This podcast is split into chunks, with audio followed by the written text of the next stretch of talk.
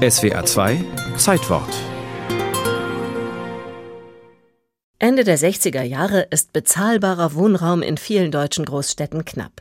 In Westberlin ist nicht genügend Geld da, um alle kaputt gebombten Fabriken oder heruntergekommenen Wohnblocks zu sanieren. Außerdem haben überall Immobilienspekulanten ihre Finger im Spiel. Wer Geld hat, zieht darum in die gepflegten Stadtteile mit überteuerten Mieten.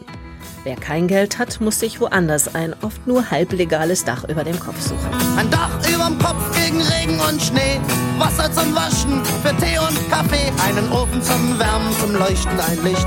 Mehr ist gar nicht nötig, mehr brauchen wir nicht. 1969 kommen auch die Brüder Möbius nach Westberlin. Gewohnt wird in einer Riesen-WG im heruntergekommenen Viertel Berlin-Kreuzberg gemeinsam mit Straßenkindern, Junkies, Wehrdienstverweigerern und Autonomen. Regelmäßige Razzien der Bereitschaftspolizei sind an der Tagesordnung. Wir zahlen keine Miete, wir brauchen keinen Strom. Ralf Möbius, der jüngste der drei Möbius-Brüder, wird sich später Rio Reiser nennen und ein bekannter Musiker werden. Zunächst einmal ist der schlachsige junge Mann mit den langen Haaren und ohne irgendeine Ausbildung, aber vor allem ein rebellischer Träumer, wie er später in einem Interview erzählt. Ja, ja, aber ich stelle mir so vor, ähm, dass jeder König sein sollte. Das Ziel wäre also eine Herrschaftslosigkeit. Das ist noch mein Wunsch und da hat sich, glaube ich, nichts dran verändert. In Berlin angekommen, gründet Ralf Möbius die Politrockband Tonsteine Scherben. Er singt seine Lieder mit kratziger Stimme und auf Deutsch – erklärt Markus Kleiner, Professor und Experte für populäre Musik und Kultur. Die Songs der Scherben haben eine klare Botschaft. Wir lassen uns hier nicht bestimmen von einer anderen Sprache, sondern wir wollen aus unserer Kultur, aus unserem Land heraus eine politische Popmusik entstehen lassen, die autark ist. Wir wollen unsere Lebensverhältnisse hier und jetzt, wo wir stehen, wo wir uns befinden, verändern. Wir brauchen keinen starken Mann, denn wir sind selber stark genug. Wir wissen selber, was zu tun ist. Unser Kopf ist groß genug.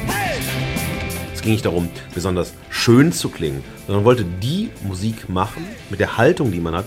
Wir schaffen es auch alleine und wir schaffen es alleine, eine Gegenkultur zu bilden, die als Herausforderung begriffen wird von einem aus unserer Sicht autoritären Staat, der sich nur um die Reichen kümmert, um die Mächtigen kümmert und den einfachen Menschen sein lässt.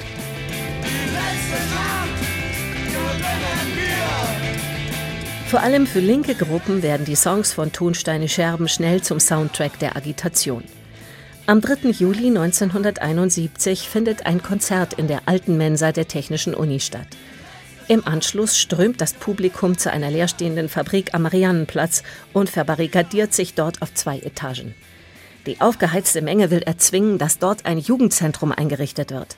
Nach Hausbesetzungen in Norditalien und in Frankfurt am Main hat nun auch Berlin sein erstes besetztes Haus und damit ein sichtbares Zeichen des Protests. Wenn man in einem besetzten Haus lebt, wenn man nicht viel Geld hat, wenn man sozusagen vielleicht auch am Rande der Gesellschaft lebt oder hingedrängt wird, dann nimmt man das, was man hat um seine Ideale, um seine Ziele, um auch die Art und Weise, wie man Musik machen will, einfach zu machen. Im Dezember desselben Jahres geben die Scherben ein Gedenkkonzert für den von der Polizei erschossenen Studenten und Stadtguerillero Georg von Rauch. Diesmal besetzt das Konzertpublikum das ehemalige Schwesternwohnheim des Bethanien-Krankenhauses. Der anrückenden Polizei gelingt es trotz Tränengas und Schlagstöcken nicht, das Haus wieder zu räumen. Rio Reiser macht ein Lied über diesen Abend, den Rauchhaussong.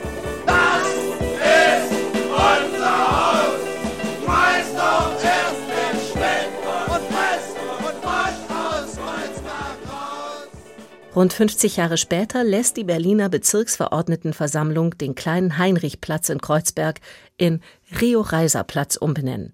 Eine späte, posthume Verneigung vor einem politischen Rockpoeten, der zeitlebens für Veränderung und soziale Gerechtigkeit kämpfte